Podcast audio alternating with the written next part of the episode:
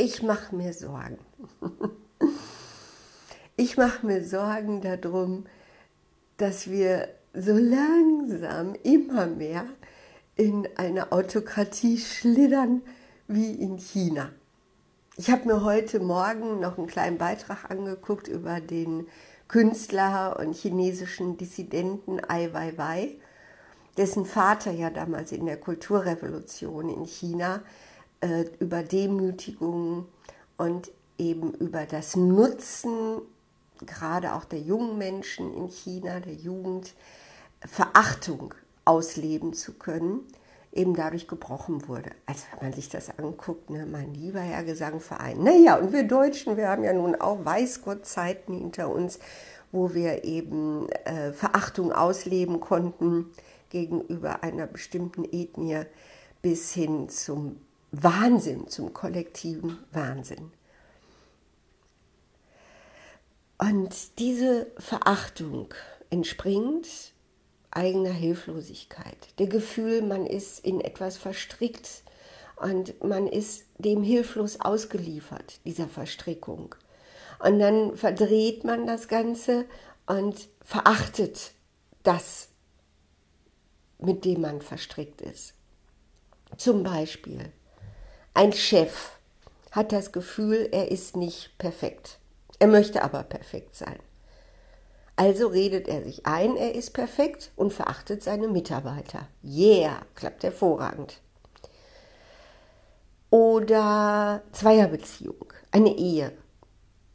Ich bin unglücklich in dieser Ehe. Ich habe das Gefühl, ich bin dort wie ein Gefangener, wie eine Gefangene und kann nicht das so leben, wie ich will. Also zeige ich Verachtung gegenüber meinem Partner oder meiner Partnerin. Gott, bist du dumm. Mein Gott nochmal, geht es denn nicht mal ein bisschen schneller? Hast du denn nicht mal deine Gefühle im Griff und kannst dich einfach mal zusammenreißen? Und, und, und. Also Verachtung hat mit Verstrickung zu tun, mit Abhängigkeit zu tun, mit Knast sozusagen und mit dieser Hilflosigkeit, dieser totalen Hilflosigkeit. So, und jetzt möchte ich irgendwie euch um etwas bitten. Verachtung ist unglaublich gefährlich. Ist übrigens von den sieben Grundgefühlen das, was am wenigsten auch immer erforscht wird oder, oder öffentlich diskutiert wird. Verachtung und Neid hängen sehr eng zusammen. Aber äh, Verachtung, ach ja, Kinder, Kinder. Kinder können auch sehr gut ihre Eltern verachten, ab einem gewissen Alter. Sie haben selber erlebt, dass sie in ihrer Kindheit ausgeliefert waren, dass sie ja gelitten haben, dass sie, dass sie sich alleine, ohnmächtig, hilflos gefühlt haben und niemand war da, beziehungsweise das zu verachtende Elternteil war nicht da, um sie zu retten, um, um ihnen zu helfen, um sie zu beschützen. Und dann schlägt das eben um in Verachtung. Verachtung für die Schwächen, Verachtung für Egoismus, Verachtung für Skrupellosigkeit und, und, und. Aber dieses Gefühl der Verachtung schadet einem absolut selbst, genau wie Alkoholismus am Anfang vielleicht nett ist, wenn man sich besäuft und dadurch seine Sorgen vergisst, aber auf Dauer schadet es total.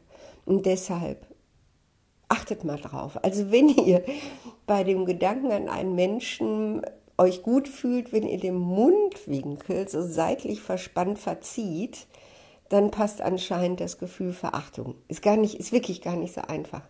Wenn ihr bei einem Menschen das Gefühl habt, Gott ist der dumm, Gott ist der unfähig, Gott ist der faul, dann ist es Verachtung. Das nennt man Verachtung. Ähm, muss übrigens nicht von oben nach unten sein, kann auch von unten nach oben sein. Sehr beliebt ist ja auch die Verachtung von Politikern, von Institutionen. Gott, ist dieser Politiker unfähig. Gott, den sollte man an eine Wand stellen, den sollte man erschießen. Kenne ich alles aus meiner Familie von früher, ne? Proletarier, die dann bei Familienfeiern äh, alle möglichen Lynchmorde am liebsten begehen wollten an irgendwelchen Politikern. achtet mal bei euch da drauf. Also es ist sehr, sehr wertvoll, wenn ihr da feststellt, yeah, da verachte ich ja jemanden, ist ja verrückt. Beobachtet euch, wenn ihr Fernsehen guckt, wem gegenüber ihr Verachtung entgegenbringt. Verachtung ist ja auch Hass, aber immer gekoppelt auch mit Neid. Und mit der eigenen Scham, mit dem Gefühl, selbst nicht zu genügen. Und mit Verstrickung, mit dem Gefühl, abhängig zu sein und dann nicht rauszukommen.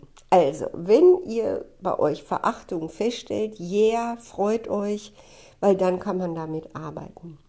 Denn wenn man das nicht tut, ist man dann hinterher wie in der Kulturrevolution in China so ein, weiß ich nicht, so ein, Instrument der Macht, das in der Lage ist, brutalste, gemeinste Sachen zu tun, weil man sich berauscht an diesem Gefühl der Verachtung, die eigentlich Verachtung gegen sich selbst ist. Das ist so traurig.